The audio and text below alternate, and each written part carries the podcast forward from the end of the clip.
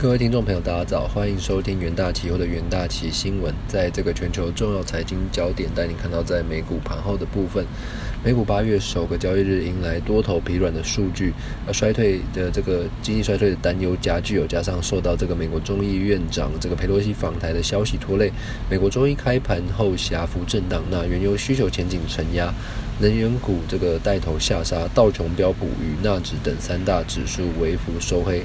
费半则是逆势小涨，美股道琼指数是下跌四十六点，收在三万两千七百九十八点；纳斯达克指数下跌二十一点，收在一万两千三百六十八点；标普百指数则是下跌十一点，收在四千一百一十八点；费城半导体指数上涨十一点，收在这个两千九百七十八点。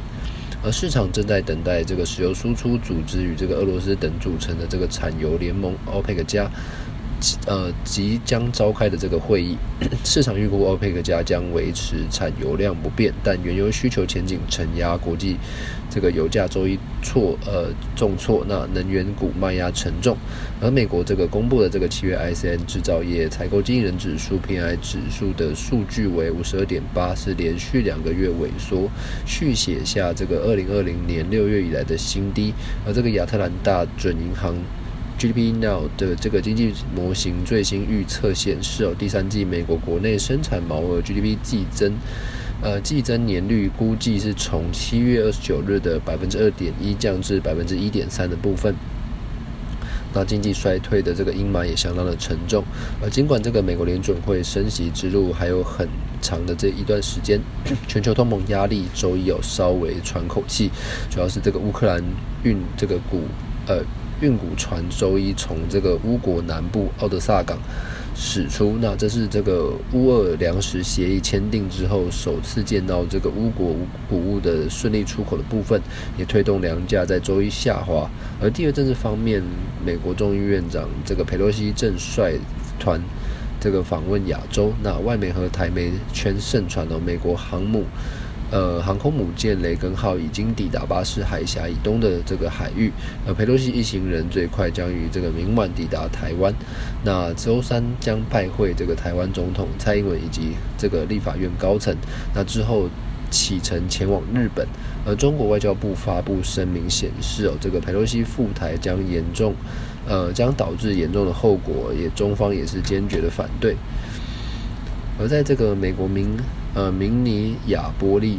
斯联合呃联准银行总裁表示，哦，美国联准会正在致力于采取这个必要措施来降低需求，以实现百分之二的长期通膨目标。但如今目前的这个目标仍然是相当的遥远。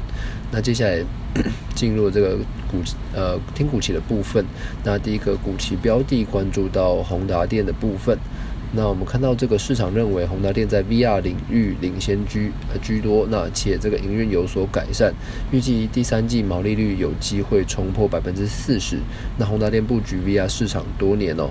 那。有一些相关的这个多项应用哦，是都会持续拓展公司 VR 的版图。那科技剧情争相投资元宇宙，预估市场规模将在五年内快速成长。而宏达电的这个 AR 以及 VR 的这个设备技术领先者，未来营运展望可期。八月一日的宏达电期货上涨百分之零点四六的部分。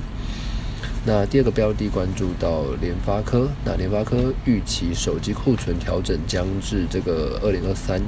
上半年，那公司将二零二二年手机全球出货由前次预估的三点五亿只下修至十二到十二点七亿只。那手机需求遭压抑，并拉长了库存调整期。那不过这个手机需求不佳，导致客户调整库存，那使得公司成长力道放缓。不过在下半年营收展望仍然是符合市场预期，加上公司近期开始严控费用支出，获利状态有望持平。那八月一日的联发科期货上涨百分之一点零二。那第三个标的关注到星星哦，星星与第三季新产能。呃，增加有限，部分客户面临库存的调整压力。美系大厂手机板和这个笔电板将是主要的营运动能，而 ABF 客户也出现库存调整的状况。整体展望偏向保守。那部分客户面临了这个库存调节压力，特别是这个成熟型产品和电脑应用相关的需求出现明显的下滑，导致公司在下半年前景不佳。那八月一日的新兴期货则是下跌百分之二点二一。那投资人呢都可以留意以上的相关股期标的。以上就是今天重点新闻的整理，我们明天远大期新闻再见。